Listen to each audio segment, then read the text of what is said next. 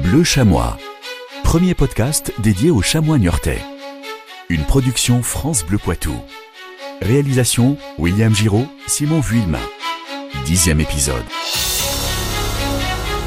Cette semaine, notre invité est un homme de l'ombre, mais qui participe à sa manière aux très bons résultats de Niort cette saison. Loïc Jean, le responsable de la préparation physique du club, répond à nos questions. GPS, fin de match, capacité à répéter les courses à haute intensité. Il nous explique comment il travaille avec l'équipe professionnelle. Dans cette émission également focus sur les deux joueurs de l'effectif qui ont disputé tous les matchs depuis le début de la saison. Et puis on prendra des nouvelles de Jimmy Roy, qui joue les premiers rôles en Ligue 2 avec le club de Laval.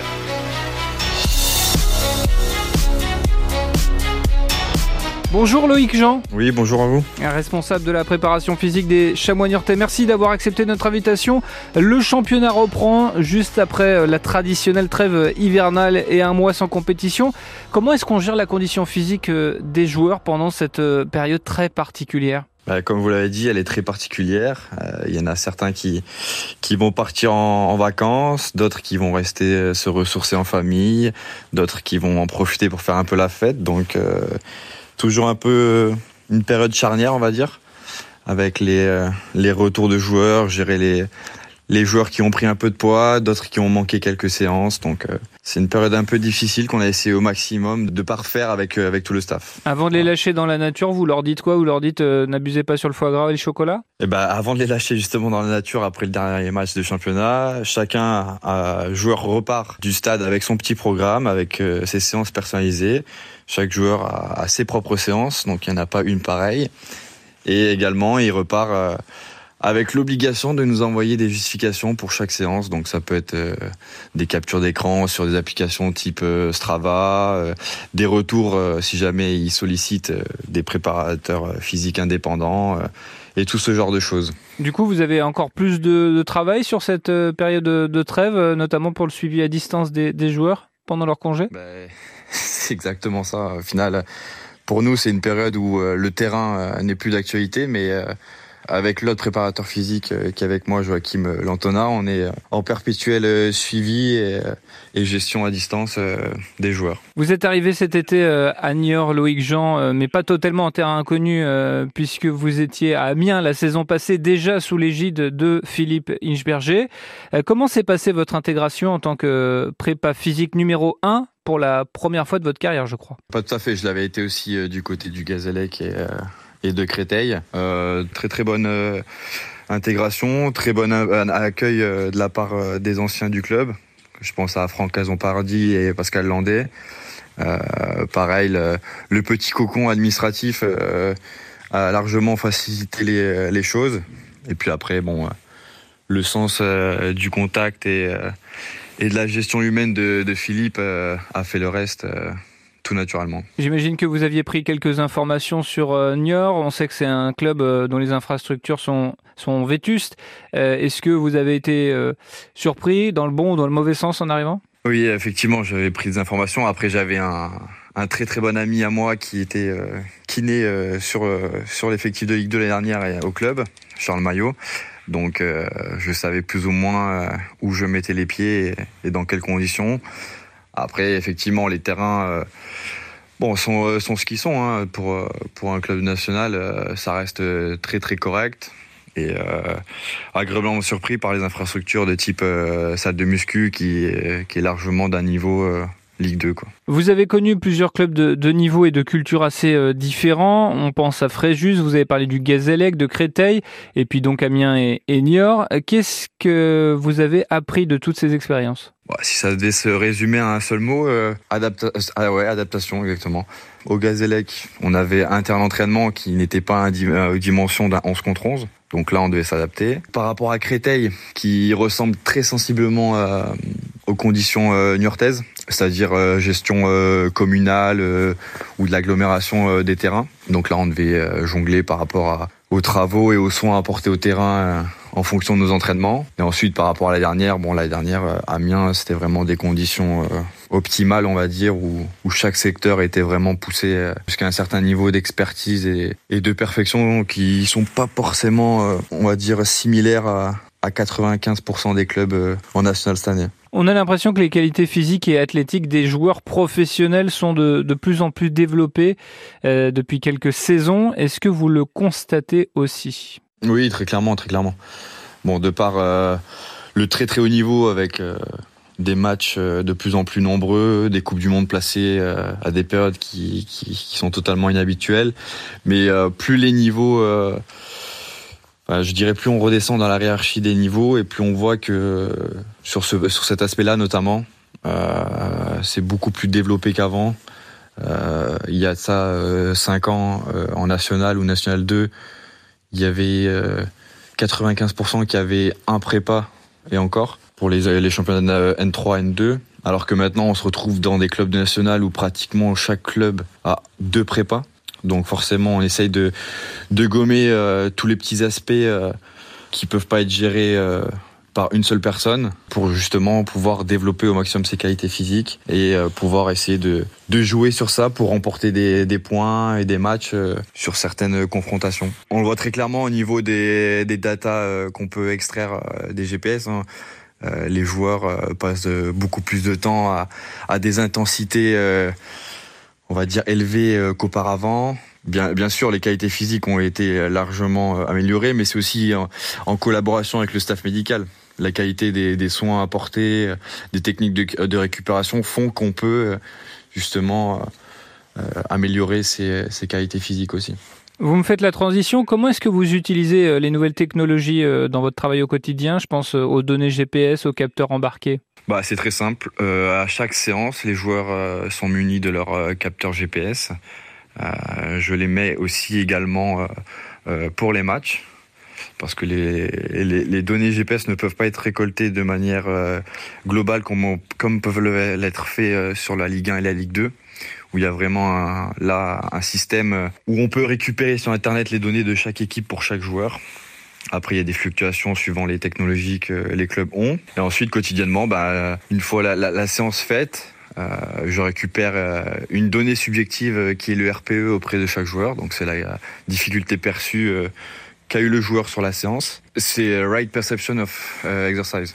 En gros, c'est le, le, la difficulté perçue de la séance par le joueur et on la met en translation avec les données qu'on peut avoir plus euh, objectives, qui sont euh, les données brutes euh, de l'entraînement. Donc, suivant l'objectif de séance, on peut avoir un focus plus plus approfondi sur, par exemple, la distance totale qu'a parcouru un joueur sur la séance, ou sur une autre séance qui est un peu plus intensive, on va on va justement observer les, très hautes intensités. Donc, qui sont, on va dire, échelonnés par par intervalle de vitesse par exemple entre 15 et 20 km heure, entre 20 et 25 km heure, ainsi de suite, euh, justement pour voir si l'objectif de début de séance coïncide avec ce qui a été réalisé sur le terrain. Et auquel cas, on puisse le, recalibrer euh, pour compenser euh, le lendemain matin, par exemple. Vous construisez, j'imagine, vos séances euh, avec en plus de ça euh, bah, les particularités de chacun. Il y a un effectif plutôt jeune, mais il y a quelques joueurs expérimentés.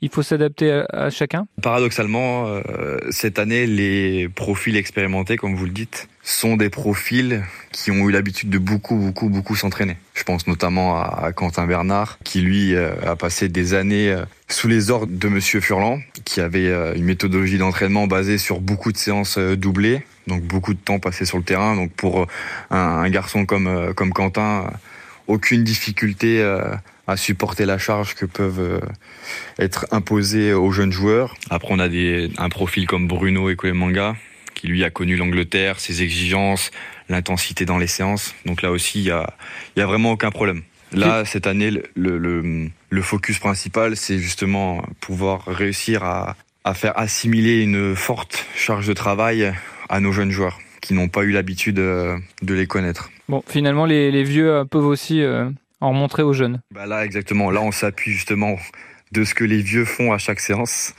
pour pousser les jeunes. On parle souvent du national comme d'un championnat qui serait avant tout basé sur les qualités physiques. C'est vrai ou c'est pas vrai? Pour moi, j'aurais tendance à dire c'est pas vrai. Parce qu'il y a beaucoup d'équipes qui proposent du jeu alléchant, mais euh, on peut le nuancer par de nombreux points qui peuvent être grattés dans les dernières minutes de, ce championnat parce que des, bah, joueurs non, ne sont pas habitués à l'intensité que peut être un match national, des jeunes joueurs, des joueurs en fin de cycle. Donc pour moi, ça peut être contrasté les deux. Mais j'aurais tendance à dire que non. C'est vraiment un, championnat qui tend à se professionnaliser et qui offre du beau jeu. Et comme on peut le voir également en Coupe de France, hein, des clubs de national font tomber des clubs de Ligue 1, Ligue 2 sans aucun problème. Mm. Et ces fins de match, justement, euh, ça, réussit plutôt euh, cette saison euh, au chamois niortais vous, vous travaillez spécifiquement là-dessus ou pas? Effectivement, on travaille là-dessus. On leur impose justement ce, en, début de semaine, donc c'est-à-dire lundi et mardi, deux séances quotidiennes, justement pour habituer et entraîner le corps à travailler et être performant sous un fond de fatigue, justement pour essayer d'aller chercher ces points et, et, et, cette fraîcheur dans les, dans les derniers instants d'un match. Et pour l'instant, ça fonctionne plutôt bien. On va terminer par cette dernière question. Loïc Jean, euh, Philippe Inchberger ne vous donne qu'un défaut, la mauvaise foi qui viendrait de votre passage en Corse. C'est évidemment faux, n'est-ce pas? Et malheureusement, non, c'est bien vrai. J'ai tendance à être plus mauvais perdant et, de moins bonne foi et, sur les entraînements euh, avec les joueurs. Donc euh, non, sur ce point-là, je ne peux pas lui donner tard. Merci beaucoup euh, Loïc Jean. Je rappelle donc euh, préparateur physique des Chamois Niortais. Merci d'avoir été avec nous et puis bah, on vous souhaite euh, bon courage pour ce mois de janvier où j'imagine vous avez un petit peu de pain sur la planche. Effectivement, merci beaucoup. La statistique du jour, 2 comme le nombre de joueurs des Chamois Niortais à avoir disputé l'intégralité des matchs depuis le début du championnat. Il s'agit de Paul Delcroix évidemment, plus simple pour un gardien, et de son camarade de toujours, Quentin Bernard. Les statistiques montrent d'ailleurs que les Niortais s'appuient sur un socle fort autour des mêmes joueurs, Simon. Niort est en effet la seule équipe à avoir deux joueurs qui ont vécu chaque minute de jeu depuis le début de la saison. Et plus fort encore, cinq joueurs des Chamois Niortais apparaissent dans le top 20 des joueurs le plus utilisés du championnat. Un quart donc des joueurs les plus utilisés en national portent le maillot des Chamois. Alors on écoutait tout à l'heure Loïc Jean nous parler de la préparation physique et on a ici un effet direct. Le désormais presque vétéran Quentin Bernard, j'espère qu'il ne nous en voudra pas de le qualifier ainsi, a pu enchaîner tous les matchs sans pépin physique et on retrouve ensuite trois jeunes joueurs dans les plus utilisés au club, Dylan Durivo, Sami Benchama et Samuel Renel. Le latéral droit des Chamois n'a par exemple manqué que 13 petites minutes de jeu depuis cet été. Niort a donc le duo de milieu de terrain le plus régulièrement utilisé dans le championnat, mais aligne également le plus souvent la même ligne défensive. Alors une conséquence directe des choix de Philippe Isberger, évidemment, de s'appuyer sur son socle fort de joueurs, mais aussi une performance de ses joueurs d'arriver à enchaîner les matchs sans blessure ni suspension. Les Chamois sont en effet l'équipe la plus fair-play de tout le national. Aucun carton rouge reçu et seulement 23 cartons jaunes. On vous parle régulièrement du spectacle proposé à René Gaillard et en plus c'est fait avec respect et maîtrise. Vous n'avez désormais plus d'excuses pour ne pas venir au stade. Que sont-ils devenus? Vous ne vous penchez pas sur n'importe qui aujourd'hui, Simon, puisqu'on prend des nouvelles de Jimmy Roy, l'emblématique milieu de terrain, troisième joueur le plus capé de l'histoire du club avec pas loin de 300 matchs sous les couleurs niortaises. Il vit aujourd'hui de très beaux jours avec Laval en Ligue 2. Alors Jimmy Roy, en effet, ce n'est pas n'importe qui. Le joueur le plus jeune de l'histoire du national à atteindre 100 matchs à ce niveau, c'était à l'époque au printemps 2011 sous le maillot du Paris FC. Jimmy Roy, c'est surtout sa hargne sur les terrains son amour du maillot, sa malice, sa vista. Bon, j'arrête, je, deviens nostalgique. Et Jimmy a quitté sa maison niortaise à l'été 2018 après sept ans de bons et loyaux services. Mais ça n'a pas été toujours un long fleuve tranquille pour arriver jusqu'au haut du classement de la Ligue 2 où il est actuellement avec Laval.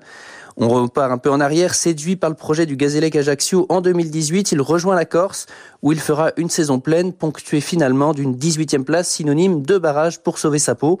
Et c'est pourtant leurs adversaires du jour, Le Mans, qui s'en sortiront dans les toutes dernières secondes en marquant un but splendide. Cruel pour Jimmy Roy qui connaît alors une relégation pour la deuxième fois de sa carrière après Calais en 2009. Retour dans la région parisienne donc, en 2019 au Red Star, autre relégué en national. Il restera deux ans sans jamais réussir le projet de la remontée au niveau professionnel. Mais comme l'a dit un grand philosophe, la roue tourne va tourner. Arrivé à Laval à l'été 2011 avec le brassard du capitaine, il remporte le national avec son nouveau club et retrouve enfin le monde professionnel. Les Mayennais connaîtront l'année dernière un maintien honorable avant leur formidable entame de championnat cette saison où ils ont occupé le fauteuil de leader pendant les 16 premières journée. L'année commence juste, alors on se permet de rêver. Et si Jimmy Roy, qui fêtera ses 36 ans en septembre, découvrait la Ligue 1 cet été avec Laval Merci beaucoup Simon. Entre deux citations de Franck Ribéry, on apprend plein de choses. On vous donne rendez-vous dans deux semaines pour un nouvel épisode de Bleu Chamois, le seul podcast consacré au club de foot des Deux-Sèvres.